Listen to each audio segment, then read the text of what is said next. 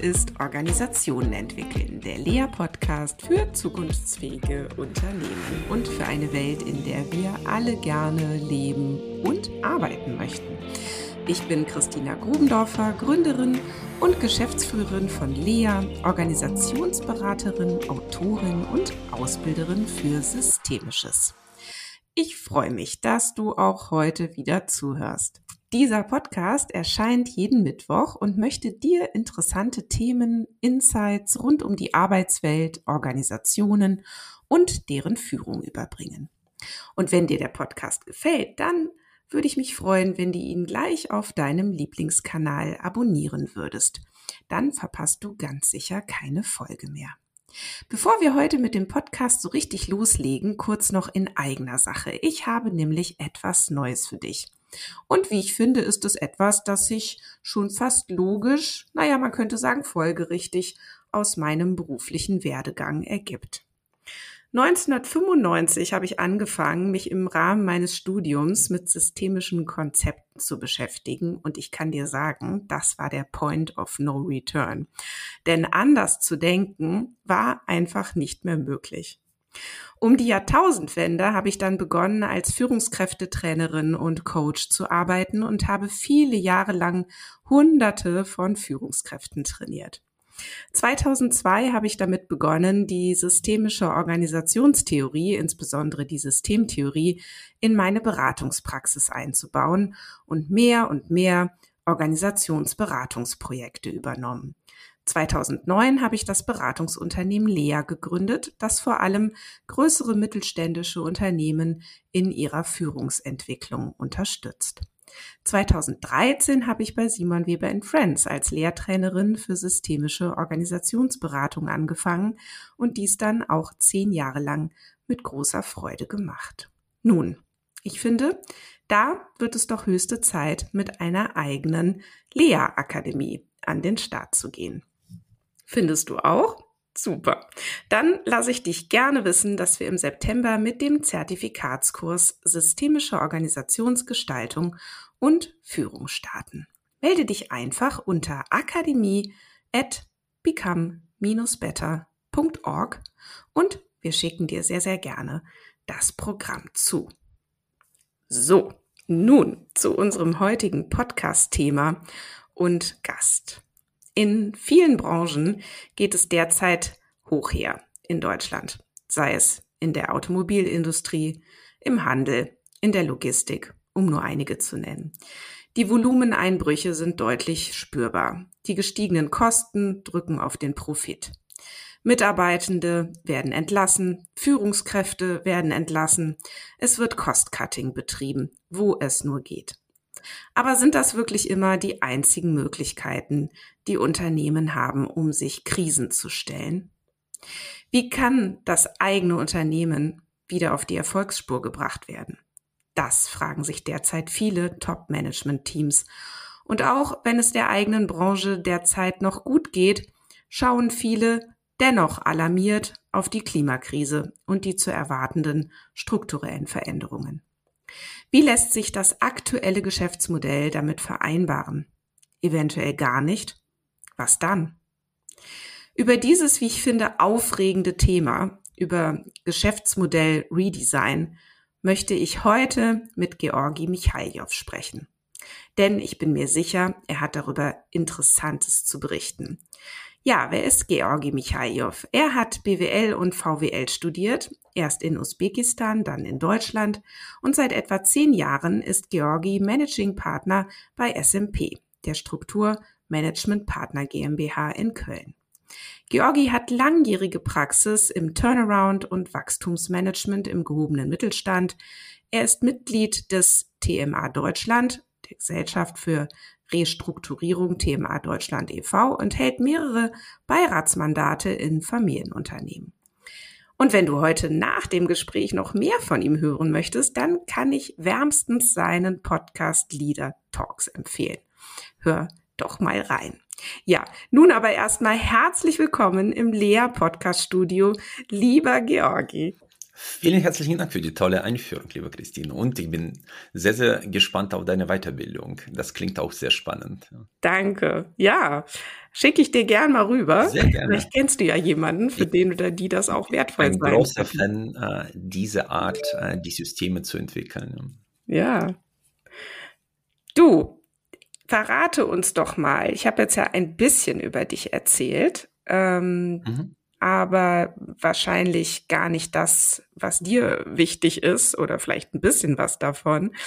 Ähm, verrat uns doch mal drei Dinge über deinen Lebenslauf, die dir wichtig sind. Hm.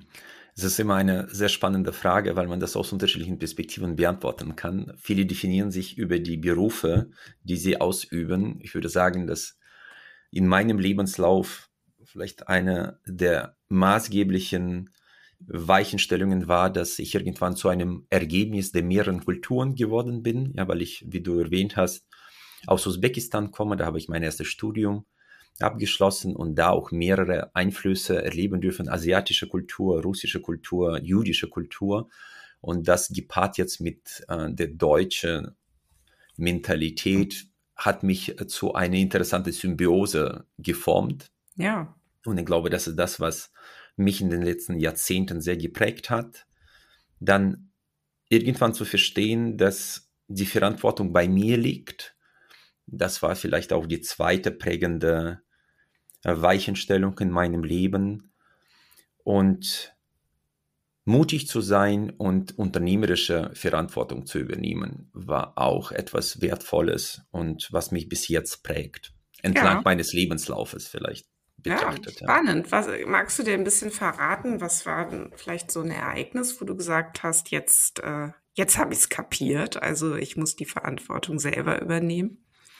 Hm, ich glaube, das war eher ein Zufall, wo mir das Hörbuch von Jens Kossen, der Selbstentwickler, in die Hände fiel. Und das hat mir schon ein bisschen die Augen geöffnet in Bezug auf die eigene Verantwortung in diesem Leben trotz der widrigen Umstände und eine gewisse Abneigung gegen sich beschweren und Opfer sein. Und manchmal hast du solche Augenblicke, die äh, Augen öffnen und das war so ein Augenblick, wo ich dieses Hörbuch vielleicht 30 Mal gehört hat über mehrere Jahre, mhm. um in die gehobene Gestimmtheit irgendwann zu kommen. Ja, ja, es erinnert mich gerade so an so ein Modell, was ich, ähm, ich habe ja vorhin erwähnt, ich habe viel Führungskräftetrainings gemacht und es gab immer ein Modell, so das Opfer-Täter-Modell sozusagen. Mhm. Und es ist immer so die Frage, fokussiere ich mich eigentlich auf die Dinge in meinem Leben, die ich gestalten kann, oder fokussiere ich mich auf all das, was ich nicht ändern kann? Ne? Also ich mhm. meine, da muss ich ja, fange ich schon an mit dem Wetter. Ne? Ich kann es halt gerade nicht ändern, wie es Wetter ist. Aber ich kann natürlich andere Dinge äh, gestalten und je nachdem, auf mhm. was ich schaue, ne, fühle ich mich eben entweder mehr als Opfer oder mehr als Gestalterin meines Lebens. Ja. Absolut, Christina. Ich meine, das sind ja die Grundprinzipien von Stoizismus, zu unterscheiden zwischen den Dingen, die du ändern kannst und die du nicht ändern kannst, weil das die Grundlage des Lebensglücks ist. Ja, und dabei muss man ja immer äh, bedenken, dass die Energie deinem Fokus folgt. Und mhm. wenn dein Fokus auf etwas äh, was dir fehlt oder was du nicht ändern kannst, eingestellt ist, dann hilft es dir nicht, ein gelingendes Leben zu führen. Ja. Das ist richtig. Das, was du gesagt hast, hat mich gerade erinnert an deine Podcast-Episode mit dem Klaus Eidenschink. Mhm. Der hat ja auch erzählt, ähm, ja, wir, ne, wir gerade auch in unserem Kulturkreis, wir definieren uns immer so über unsere einzelnen beruflichen Stationen, mhm. anstatt mal zu sagen, ja, ich bin übrigens so ein ganz empathischer Typ und ich äh, bin gern in der Natur und so weiter. Ne? Und ähm, das ist das ist eigentlich verrückt. Ne? Also ähm, man überlässt natürlich die Interpretation, zu was eine berufliche Station geführt hat, den anderen, ne? anstatt es doch noch stärker in die Hand anzunehmen und zu sagen, ich glaube, ich bin so und so und so und ich kann das und das und das. Ne? Ja, wir ja. gewinnen aber unsere Anerkennung über die berufliche äh, Performance. Ja. Das ist allgemein gültig und man kann ja nicht sagen, ich, ich bin der glückliche Vater von äh, zwei Kindern. Ja, das wird irgendwie nicht wahrgenommen, weil das ist es nicht äh, schwierig, zwei Kinder zu machen. Ja? Äh, und äh, es ist viel anspruchsvoller, äh, irgendwo ja. geschäftsführender Gesellschafter zu werden. Und deswegen ja. versucht man immer den Schmerz, den man einsetzen musste, um etwas zu erreichen, in den Vordergrund zu schieben. Deswegen sind wir eine performanceorientierte Gesellschaft. Ja. ja. ja das stimmt. Ja, du, ähm, was ist eigentlich dein persönlicher Bezug zu unserem Thema hier heute. Ja, also radikale Transformationen, Geschäftsmodell Redesign. Mhm. Was triggert dich da? Also was macht dich da, was bringt dich zum Laufen? Wieso, wieso das Thema? Das begann alles mit einem Praktikum vor 21 Jahren in einer damals kleine Unternehmensberatung, die auf Turnaround Management spezialisiert war. Und wenn du dich in die vielfältige Aufgaben, die sogar mit deinem emotionalen Sinn belegt sind, verliebst, bleibst du da irgendwann. Und äh, inzwischen bin ich 21 Jahre dabei, habe jetzt über 100 Projekte gemacht in unterschiedlichen Branchen. Und es ist faszinierend zu sehen, dass du in diesem Kontext Selbstwirksamkeitserwartung sehr, sehr gut erfüllen kannst. Ja. Weil wir agieren ja quasi an der Grenze zum Scheitern permanent. Und da gibt es keine Konzepte für die Schubladen, sondern nur fürs Überleben oder für echte Ergebnisse. Und mhm. dann lernst du, was Theorie und was Praxis ist und was funktioniert sehr gut in der Theorie und dann in der Praxis oder auch nicht. Mhm. Selbstwirksam, Selbstwirksamkeitserleben. Ja, das heißt, ja. das ist das, was, was du spannend findest zu beobachten, ob die ja. Leute, mit denen du es dann zu tun hast in so einem Projekt, eigentlich ja daran glauben, dass sie es schaffen oder ob sie eher Angst davor haben zu scheitern oder wo sind die Unterschiede? Ich glaube, Angst gehört dazu. Ja, was wir aber versuchen, nicht Angst zu nehmen, sondern Mut zu geben. Und wir arbeiten ja immer in Teams und diese Teams sind nicht nur von unserer Seite die Leute, sondern wir versuchen auch mit dem Unternehmen sofort ein Team zu schmieden. Das ist, die Berater haben leider nicht immer den besten Ruf. Deswegen mhm. für uns ist relativ einfach, nach den ersten zwei Wochen den Unterschied äh, zu zeigen und nicht zu behaupten, äh, was zu einer echte, sagen wir, Einheit einschwören lässt. Und diesen Weg kannst du nur gehen, wenn du Vertrauen fasst. Und am Anfang muss das Vertrauen geschenkt werden und dann zeigt man, dass man das nicht vergeudet hat. Ja. Und da musst du einfach in solchen kritischen Situationen, wo wir häufig unterwegs sind, wir sagen, wir kommen dann, wenn es ernst ist oder ernst gemeint ist. Alle anderen Situationen sind für uns uninteressant. Mhm. Wie macht ihr das? Also ne, diese ein Team zu bilden, das ist natürlich ein guter Vorsatz und leicht gesagt, ne? Aber wie gelingt euch das? Also ähm, wie oft muss man sich da treffen? Worüber muss man dann reden? Äh, dass ja. man die Wahrscheinlichkeit erhöht, dass sich so eine eingeschworene Gemeinschaft gleich zu Beginn auch bildet. Ja, sehr, sehr gute Frage, Christine. Das heißt, erstens, wir sind ja keine Coaches, wir sind echte Berater. Das heißt, äh, wir arbeiten immer vor Ort. Das ist meistens drei bis vier Leute von uns äh, im Einsatz und dann so ein enges Team vielleicht von sieben bis acht Leuten seitens des Unternehmens.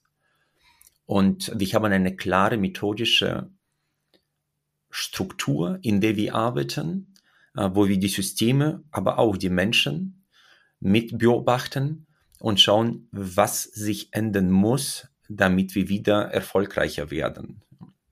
Und es ist ein relativ klar, gut strukturierter Prozess, wo du innerhalb von den ersten zwei, drei Wochen, wir nennen das Impulsphase, relativ klar nachvollziehen kannst, wie die Skizze der Zukunft aussehen kann.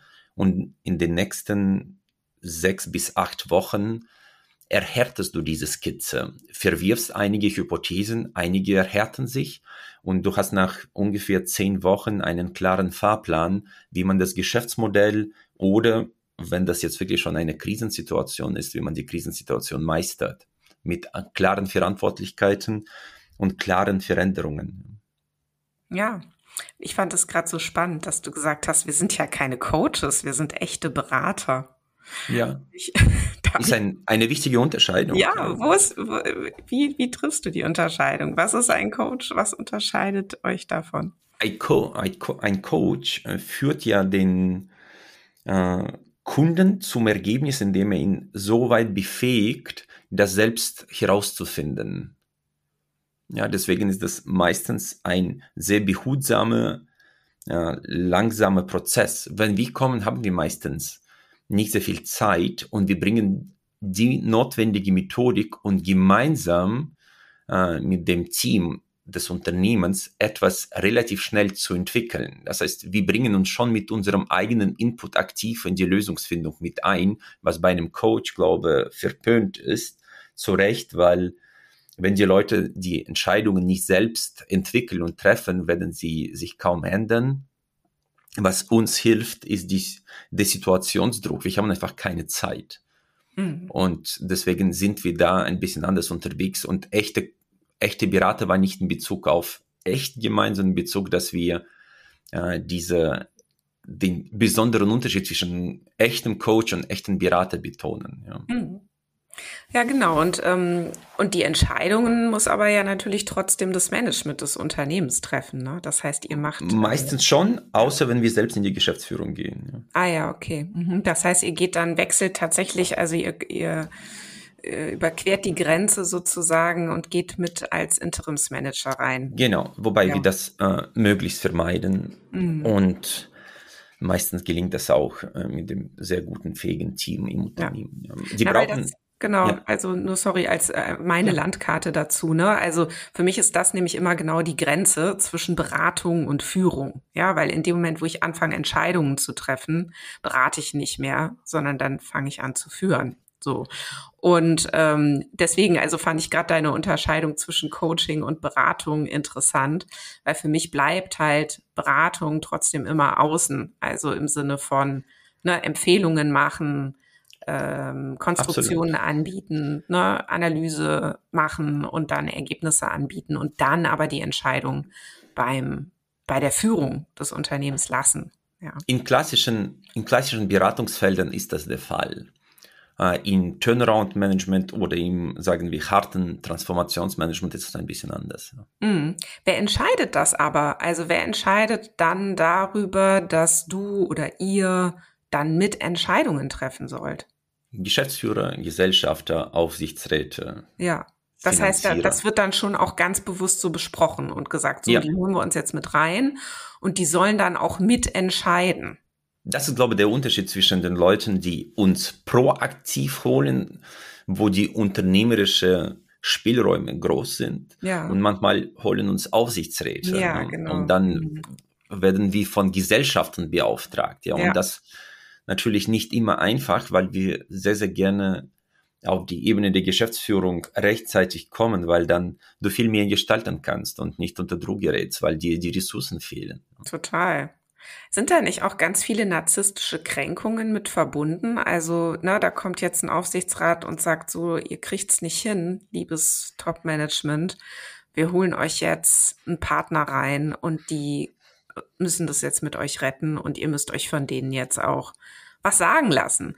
Also ich könnte mir vorstellen, das ist ja für den einen oder anderen wahnsinnig schwer, das zu akzeptieren. Oder wie sind da deine Erfahrungen? Ja, selbstverständlich. Aber das, diese narzisstischen Kränkungen sind ja schon davor da. Und das ist, glaube ich, gar nicht narzisstisch, sondern auch menschlich. Wir wollen ja alle erfolgreich sein.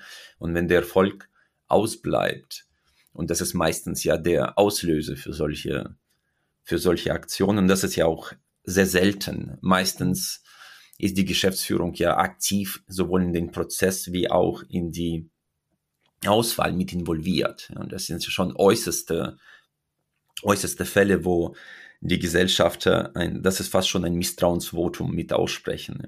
Ja. ja. Das sind die ganz extremen Fälle dann, ne, wo man eben wirklich sagen muss, genau. so jetzt Ruder komplett rumreißen, sonst ist das Unternehmen kaputt. So. Ähm, was gibt's denn sonst noch so für Anlässe? Also Geschäftsmodell Redesign gibt so typische Situationen oder typische Anlässe, die du kennst, dass Unternehmen sagen, so, wir müssen jetzt an unser Geschäftsmodell ran? Oder sind es auch eher so Diversifizierungsstrategien? Also das erlebt man ja auch, aber da wäre die Frage, wie du es, äh, wie, wie du da arbeitest, dass Unternehmen sagen, naja, unser Geschäftsmodell, so wie es ist, das ist schon okay, das behalten wir jetzt auch erstmal bei. Da müssen wir unter Umständen zwar profitabler werden oder so, oder wir müssen so ein bisschen gucken, dass wir vielleicht mal ein neues Produkt oder so entwickeln, aber eigentlich ist es erstmal okay. Ähm, aber es ist fraglich, ob wir damit noch so wahnsinnig lange in die Zukunft gehen können. Deswegen fangen wir jetzt parallel schon mal an, mhm. noch ein neues Geschäftsmodell zu entwickeln. Ähm, ja, das, aber erzähl glaube, du mal. ich, nein, ich glaube, das ist immer eine Frage, was man unter Geschäftsmodell Redesign versteht. Ja, es ist ja sehr selten, dass man das Geschäftsmodell komplett auf den Kopf stellt sondern meistens ist das äh, Justierung des Geschäftsmodells auf das Zielchen, um mehr Geld zu verdienen, mehr Zukunftsfähigkeit zu haben, äh, mehr Autonomie zu gewinnen. Und die Auslöser dafür sind entweder exogene Faktoren, da passiert was äh, in der Welt und dann schlägt das bei, beim Management durch. Man erkennt das manchmal vielleicht zu spät, weil das sich schon länger angekündigt hat. Oder man trifft ein paar Management Entscheidungen, die dann nachhinein als Irrtümer einzustufen sind. Und wenn man dann die Entwicklung nicht mehr so beherrscht, wie man das sich vorgestellt hat, wir bringen ja selten Branchenexpertise, wir bringen meistens Situationsexpertise. Das heißt, wenn die höchste Unsicherheit herrscht, wenn Liquidität knapp wird, wenn man einfach nicht weiß, woran das liegt, dass die Abwärtsspirale ansetzt. Da ist es manchmal sinnvoll, auch mit Experten zu reden, die einem helfen. Das ist wie zum Arzt zu gehen. Das ist ja auch nichts Verwerfliches, solange der Arzt äh, auf, auf dem richtigen Gebiet die Expertise hat und auch helfen kann. Ja, mm, das finde ich spannend, weil ich erlebe es immer wieder, ähm, also auch uns gegenüber, wenn wir sagen, wir machen Führungsentwicklung, ähm, dass dann so die ersten Fragen sind, ja, wie viel Erfahrung habt ihr denn jetzt schon in unserer Branche? Oder mhm. kennt ihr euch denn aus mit, keine Ahnung, fast moving consumer goods? Oder kennt ihr euch denn aus mit E-Commerce? Oder, oder, oder, ne? Mhm. Und dann ist es ja manchmal so, dass wir sagen können, ja, kennen wir uns schon mit aus, weil haben wir schon ein paar Projekte gemacht. Aber ehrlich gesagt ist das total egal. Ähm, so, weil wir haben eine ganz andere Kompetenz. Nämlich wir wissen, wie ihr von A nach B kommen könnt. So, ne? Beziehungsweise wir definieren erstmal, was ist überhaupt A und was ist B. So. Ähm, wie reagierst du denn auf solche Fragen? Genauso wie du das beschrieben hast, weil wie von vornherein sagen, das Unternehmen performt nicht so, wie man sich vorgestellt hat, obwohl man nur Branchenexperten im Unternehmen hat. Vielleicht ist das genau der Punkt, dass man sich nicht von der Branchenexpertise leiten lässt, sondern von der Situationsexpertise. Und das ist das, was wir mitbringen. Ja. Das heißt, explizite Expertise mit solchen, wir nennen das Umbruchphasen in der Unternehmensentwicklung umgehen zu können. Mhm. Ja. Und das ist der große Unterschied, weil wenn die Expertise, Branchenexpertise alleine entscheidend wäre, würde das Unternehmen nie in eine Krise geraten. Manchmal gibt es eine Entwicklung, die nennt sich in der Soziologie und auch im, in der Wirtschaft Isom Isomorphismus. Ja. Ich weiß nicht, ob du das, den Begriff kennst, wo sich alle beginnen in einer Branche plötzlich zu ähneln, weil sie die gleichen Best Practices nutzen, die gleichen Schulen besuchen, die Manager abwerben und dann gibt es irgendwann Einheits. Genau, ja, Konformität, genau, genau ja. Konformitätsdruck, hm. was dazu führt, dass man immer wieder sogenannte defensive Entscheidungen trifft. Das heißt Entscheidungen, die nicht angreifbar sind, mhm. weil die anderen auch getroffen haben.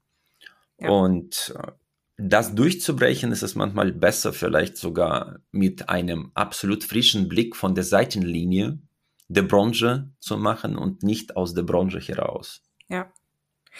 Ja, vielleicht noch mal so in zwei Richtungen gefragt. Ich fange mal mit der einen an. Du hast jetzt gesagt, ne, es geht eine Abwärtsspirale los oder ne, ist auch schon länger im Gange und die mhm. Beteiligten sind ratlos. Was ist da los? So. Mhm. Ist denn dann Geschäftsmodell-Redesign immer die Lösung? Also es könnte ja auch, das Problem könnte ja auch wo ganz anders liegen. Also es liegt, vielleicht ist das Geschäftsmodell super, mhm.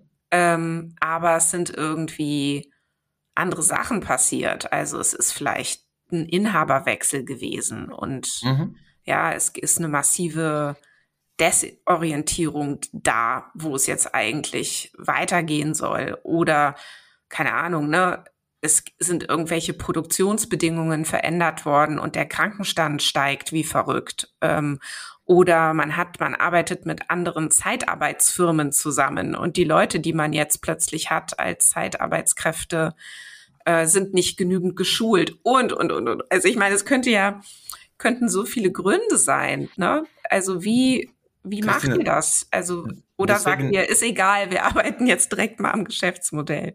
Nee, das ist die Frage, was Geschäftsmodell ist. Ja? Und wenn mhm. man äh, diese Soziodynamik ausschließt, dann bin ich bei dir, da in ein Teil unseres Geschäftsmodells die Führungsaufstellung ist, mhm. äh, erfassen wir natürlich auch solche Themen. Auf der anderen okay. Seite verkaufen wir keine Projekte, die sofort zehn Wochen lang sind, sondern wir sagen, bevor wir wirklich tief einsteigen, möchten wir eine sogenannte Impulsphase, die ich erwähnt hatte, vorschalten. Ja. Und erst nach zwei Wochen können wir sagen, ob es sich lohnt, in uns weiter zu investieren oder nicht.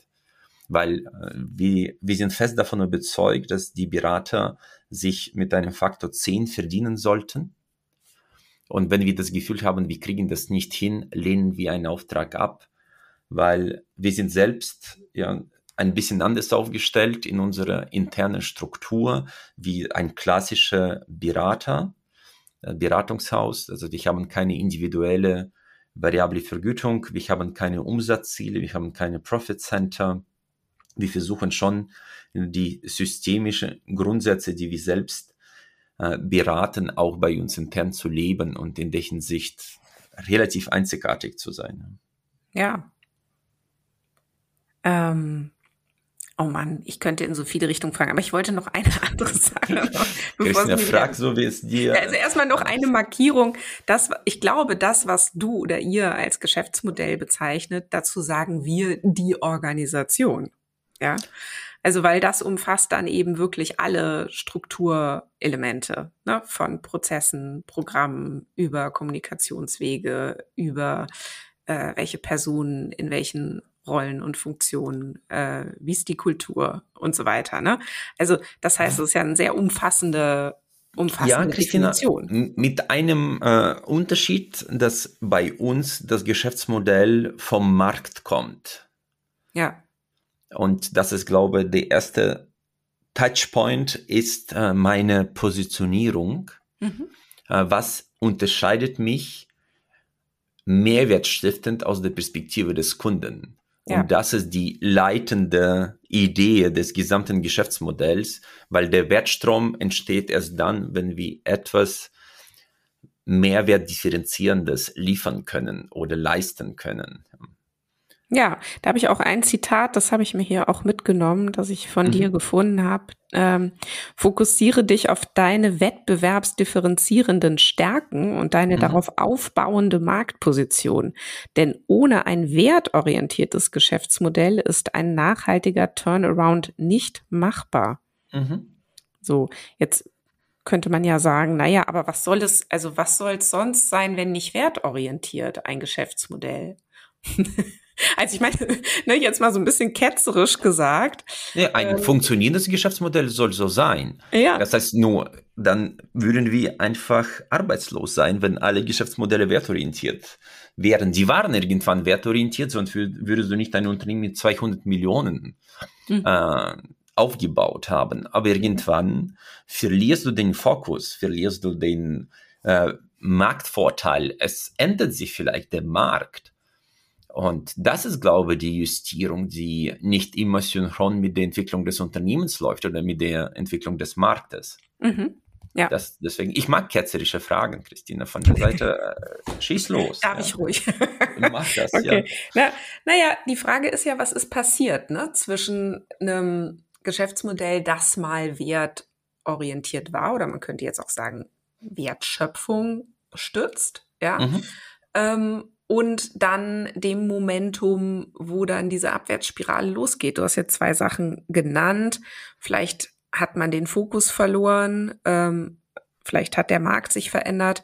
Was sind denn noch so, so typische Dinge, die dann passiert sind dazwischen?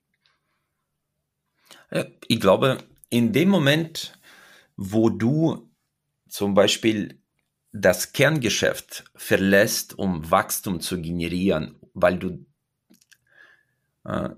nicht mehr das Gefühl hast, dass äh, dein Kerngeschäft sexy genug ist, das haben wir auch häufig genug erlebt, dann beginnt man zu diversifizieren und äh, geht in die vielleicht äh, fancy Geschäftsfelder, ohne genug differenzierte Kernstärken zu haben. Und irgendwann kommen wir und das ist eierlegende Wollmilchsau, die macht alles, ja, aber du verdienst nirgendwo Geld.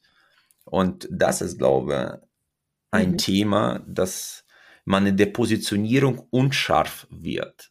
Ja, also auf einer Seite ist das manchmal gut, dass du mehrere Standbeine hast. Auf der anderen Seite ist es ja verdammt schwierig, mehrere Standbeine exzellent zu beherrschen. Ja, das ist.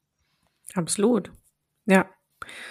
Okay, und das, du sagst, das ist auch so der Hauptgrund, warum dann plötzlich Unternehmen in die Krise geraten, oder? Nein, muss nicht sein. Du kannst zum Beispiel, so wie das in der Bauindustrie in den letzten drei Jahren passiert ist, man hatte einen richtigen Aufschwung erlebt.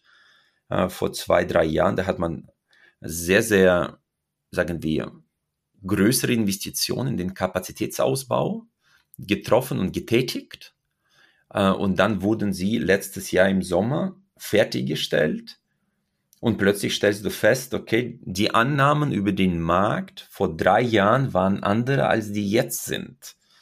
Und da hast du plötzlich zu wenig Nachfrage und auf der anderen Seite die Kredite, die du aufgenommen hast für diese Investitionen, sind einfach so teuer geworden, weil die Zinsen angestiegen sind, dass du auf einen Schlag von einem extrem erfolgreichen Unternehmen das äh, in die Zukunft investiert hat, plötzlich mit einer massiven Verschuldung konfrontiert bist und zu hohen Fixkosten.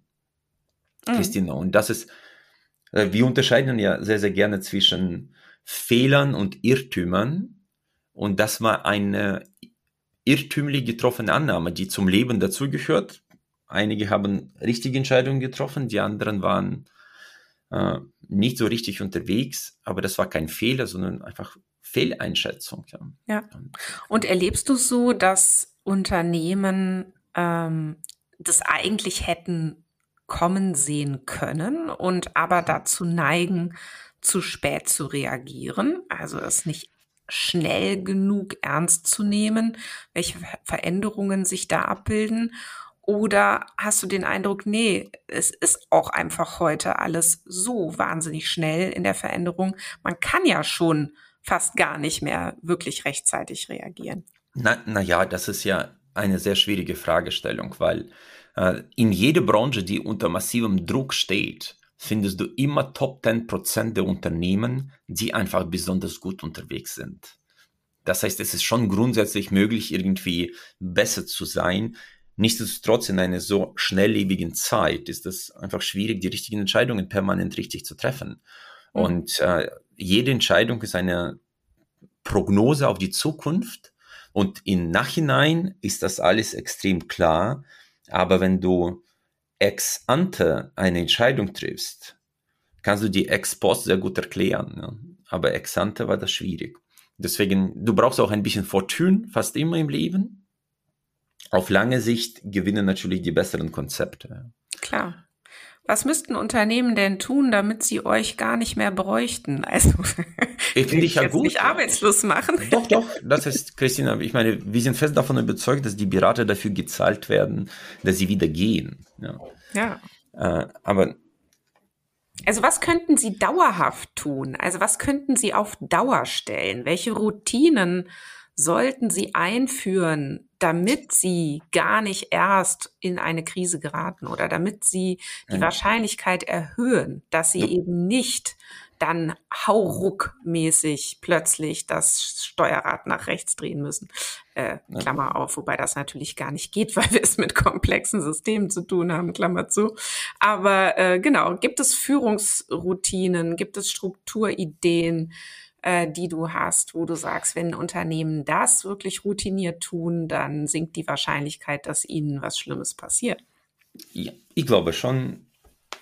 Äh, auf einer Seite kannst du dich selbst reflektieren ja, oder reflektieren lassen.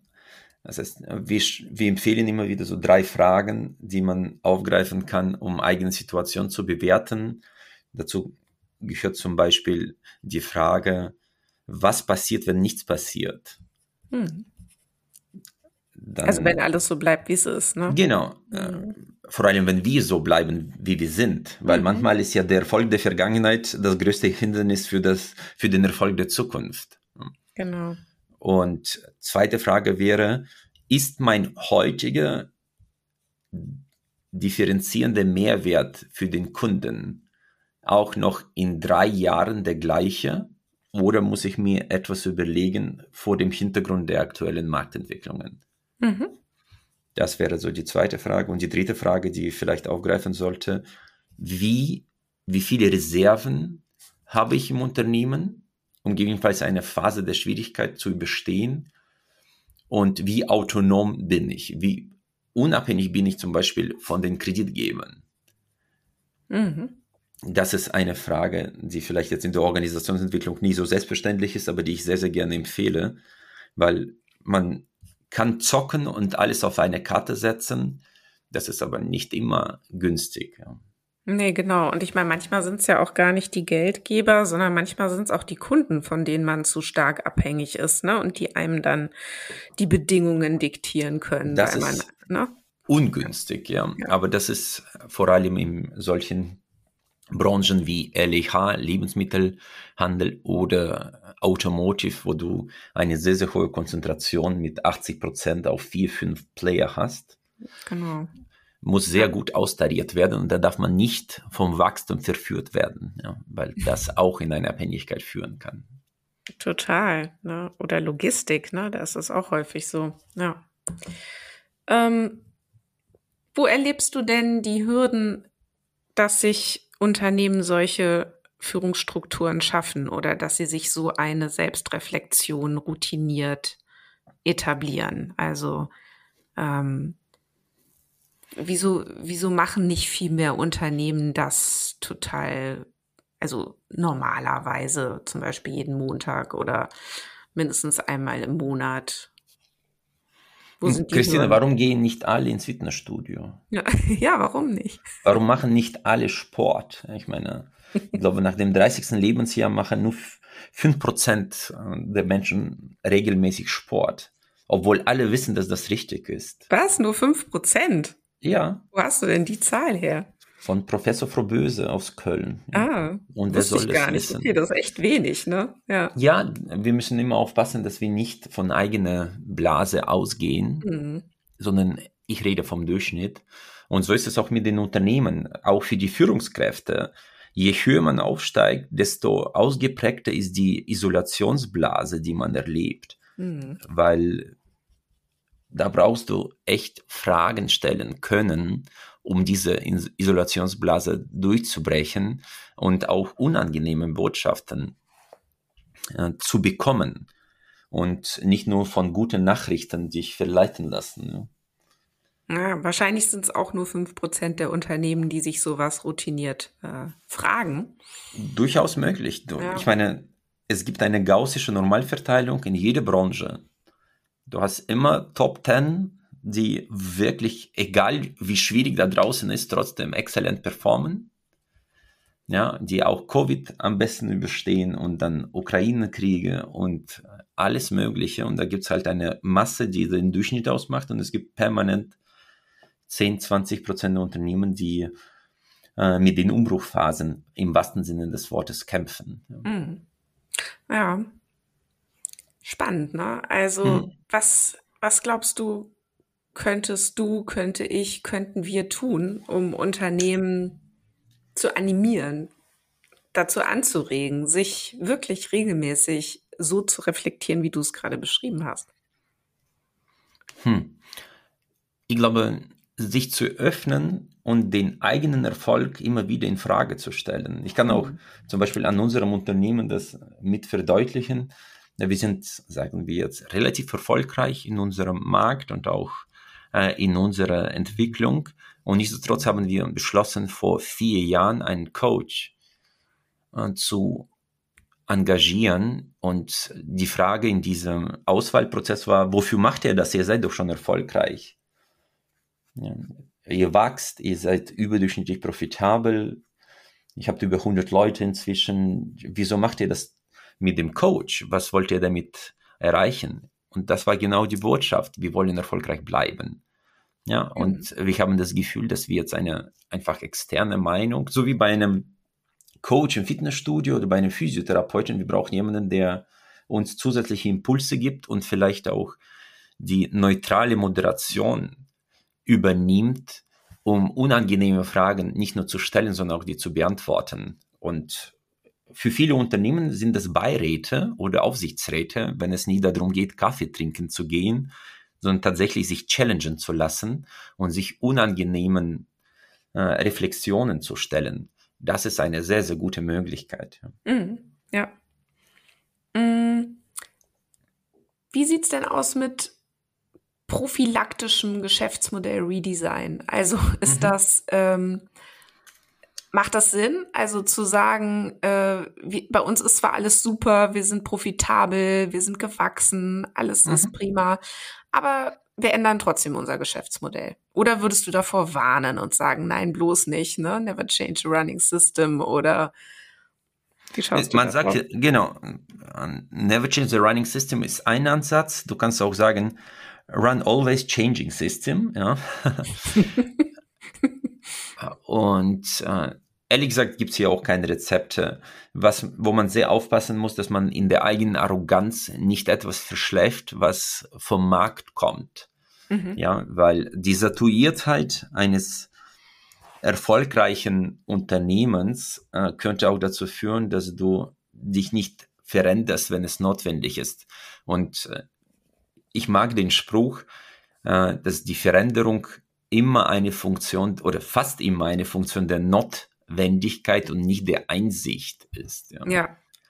Und diese Notwendigkeit, das heißt, äh, Not wenden zu müssen, das ist zwar vorteilhaft, weil du soziodynamisch unglaublich viel Druck hast und sehr, sehr viel bewirken kannst im Vergleich zu klassischen Themen, aber da hast du natürlich eingeschränkte Ressourcen, eingeschränkte Spielräume. Mhm. Deswegen diese vorausschauende, ja, also vielleicht jetzt ein bisschen abgedroschene Risikofrüherkennung, die erfordert unglaublich viel Disziplin. Aber ja. aus meiner Erfahrung erfordert der Erfolg grundsätzlich sehr viel Disziplin und die Routinen nehmen dir sehr viel ab. Das heißt, wenn du jetzt, wie du, vor, wie du es vorgeschlagen hast, einmal im Monat auf die Agenda die drei Punkte setzt und sagst, okay, was passiert, wenn nichts passiert? Ja, gibt es etwas, was uns schlecht schlafen lässt, ja, am mhm. Markt? Mhm. Ja, gibt es etwas, was unsere Alleinstellung oder Differenzierung im Markt gefährden kann? Wir sehen unsere zum Beispiel Verschuldungsgrade, Nettoverschuldungsgrad. Sind wir noch Investment Grade? Ist das gefährdet oder nicht? Wenn man solche Fragen systematisch stellt, zwingen sie dich äh, routiniert damit auseinanderzusetzen. Mhm. Ja. Mhm. Ja, was ich mich gerade noch gefragt habe, ist, ob vielleicht diese Notwende, mhm. von der du gerade besprochen hast, unter Umständen ein Erfolgsfaktor ist dafür, dass es gelingt. Ne? Also, Absolut. weil die Frage ist, ne, mache ich das, wie du schon sagst, es kommt nicht aus der Einsicht heraus. Ne? Wenn man nicht unbedingt muss, dann geht man nicht in so schmerzhafte Veränderungsprozesse. Ja, und das, das ist, alles im Leben hat einen Preis, ja. Und alles hat Vor- und Nachteile. Und so eine, sagen wir, Krisensituation hat die Möglichkeit, alle heilige Kühe zu schlachten, alle Tabus über Bord zu werfen, die Änderungen vorzunehmen, die bis jetzt nicht für möglich gehalten wurden. Mhm. Ja, das ist, das hat auch einen Vorteil. Nur alles hat einen Preis. Dafür hast du einfach weniger Geld, weniger Zeit und manchmal auch weniger Vertrauen. Ja. ja weil das ist so Dreiklang des, des Misserfolgs ja, in der Krise. Kein Geld, keine Zeit, kein Vertrauen. Ja. Da sieht man aber auch mal wieder, dass man nicht äh, immer vom Individuum schließen kann auf ein Unternehmen, ne? Weil wenn man mal auf, auf einzelne Menschen schaut ähm, und, und man guckt, ähm, wann können die sich am besten verändern, wenn sie so richtig heftig in einer Krise stecken und es ihnen wirklich richtig, richtig schlecht geht, dann sind sie meistens dann gar nicht mehr so gut in der Lage, etwas zu verändern. Ja, also ja. Äh, das gilt aber für Unternehmen dann eben nicht. Ne? Also da ist sogar eher gut, wenn es richtig knallt, weil dann äh, ist man auch bereit, die die notwendigen Einschnitte zuzulassen. Ne? Aber bei Menschen ist es auch so. Viele hören dann zu rauchen, wenn denen der Arzt sagt, äh, wenn du so weitermachst, in sechs Monaten bist du tot. Ja, ja da, wenn sie es dann ist, noch können, weißt du, das ja, meinte ich gerade. Ja, so, ja, ja, aber das ist äh, im Leben so. Das heißt, hm. der Druck hilft einfach, äh, die Routinen durchzubrechen, ja, und unseren mentalen Autopilot neu zu justieren. Ich bin da ein großer Freund, äh, Freund von äh, des mentalen Veränderungsmodells von Professor Hyde, mhm. ja, wo du einen Reiter hast, der auf einem Elefanten reitet äh, in eine in eine Umgebung und der Reiter weiß zwar, was richtig ist, aber der Elefant, der wiegt ein bisschen mehr und ist halt äh, dein Routinen-Autopilot, ja, der mhm. dir sehr viel abnimmt, aber auch verdammt schwer zu verändern ist ja, und zu lenken. Deswegen ist auch der systemische Rahmen, in dem dieser Elefant läuft, auch so wichtig, weil du damit auch den Elefanten besser lenken kannst. Ja. Aber der Elefant ist ja übrigens ein sehr gutmütiges Tier, ne? Ja, ich meine, der ist auch wichtig. Ohne ihn würden wir zu viele Entscheidungen treffen müssen und vielleicht gar nicht uns bewegen können, weil wir dann nicht wüssten, muss ich jetzt das rechte Bein oder das linke Bein hochheben und unter welchem Winkel ich das mache, um weiterzugehen. Das ja. heißt, äh, das ist schon sehr, sehr wichtig, dass wir den Elefanten haben, aber den zu führen und zu steuern, und das geht meistens über Emotionen, und in einer Krise ist der Angstzustand äh, einfach sehr förderlich, um emotional für eine Veränderung zu ermöglichen. Mhm, ja, richtig. Ja, Stichwort Krise nochmal, ne? Also jetzt mhm. haben wir ein Unternehmen, das sagt, so jetzt, also es geht jetzt wirklich nicht mehr weiter, wir müssen jetzt äh, ran an unser Geschäftsmodell. Mhm, was, wovon würdest du abraten? Was sind, was sind Sackgassen oder was sind Fehler, die dir, typische Fehler, die dir bekannt sind? Oder sagst du, nee, das kann man jetzt so generalisierend überhaupt nicht formulieren? Ähm, ja. Ich glaube, das, was sich zum Beispiel in so einer Umbruchphase sehr schnell rächt, ist eine Inkonsequenz. Mhm. Weil viele wissen schon, was zu tun ist, ja. Und ein Berater kann denen helfen, das nochmal als Katalysator offen zu legen und vielleicht nochmal zu festigen. Aber sehr viele Leute wissen, was los ist, was falsch läuft. Und sei das Harmoniebedürfnis oder etwas anderes, da muss man manchmal einfach sich entscheiden und konsequent sein, auch wenn das schmerzhaft ist. Mm. Das und kann ich mir jetzt für einen einzelnen Menschen halt sehr gut vorstellen, ne? dass das zum Pferdefuß wird. Also ich weiß, was mein Problem ist, ich kenne auch eine mhm. Lösung, aber ich mache es einfach nicht. Ne? Oder ja. ich mache es eben nicht konsequent. Jetzt ist es ja in Unternehmen so, da hilft es manchmal nicht, wenn einzelne Personen konsequent sind, sondern es muss ja also der Prozess muss ein konsequenter sein oder es müssen eben Entscheidungsstrukturen her, die dann dabei helfen, dass man konsequent in die Veränderung geht. Ja, ähm, wobei, Christina, ja. wenn du jetzt ein geschäftsführender Gesellschafter bist und du hast jetzt in ein neues Geschäftsfeld die letzten zehn Jahre 25 Millionen Euro investiert und da gibt es eine sogenannte Sunk Cost Fallacy. Ja? Das heißt, du hast einfach äh, das Gefühl, dass wenn du jetzt noch paar Monate durchhältst und noch weitere fünf Millionen investierst, dann wird das endlich fliegen. Und irgendwann musst du eine harte Entscheidung treffen. Das war's. Mhm. Ja, und eine erfolgreiche Transformation beginnt häufig mit einem Nein, nicht mit einem Ja. Mhm. Und so ein Nein ist manchmal nur in so einer Notwendigkeitsperspektive möglich, weil diese 20 Millionen Euro, die sind schon weg, ja, und die einzige Entscheidungslogik, die du dabei haben kannst, wie viel muss ich noch investieren, um erfolgreich zu sein, ohne Rücksicht zu nehmen auf das, was ich schon investiert habe auf eine Seite. Und auf der anderen Seite musst du auch die Frage aufwerfen, kann ich mir das leisten, ohne das gesamte Unternehmen zu gefährden? Ja. Und ja. deswegen, ich bin ja. bei dir, die Strukturen mhm. sind wichtig, auch unser Ansatz, äh, mhm. was die Umsetzung der Konzepte anbetrifft, heißt auch Strukturen, Menschen, Performance. Mhm. Das heißt, wir beginnen auch mit Strukturen und äh, wir stellen uns auch die Frage, liegt das an Strukturen oder an Menschen? Ja? Und viele mhm. tendieren dazu, die Menschen in den Vordergrund zu rücken. Ich muss aber gestehen, in der Krise manchmal ist das der Fall. Ja? Mhm.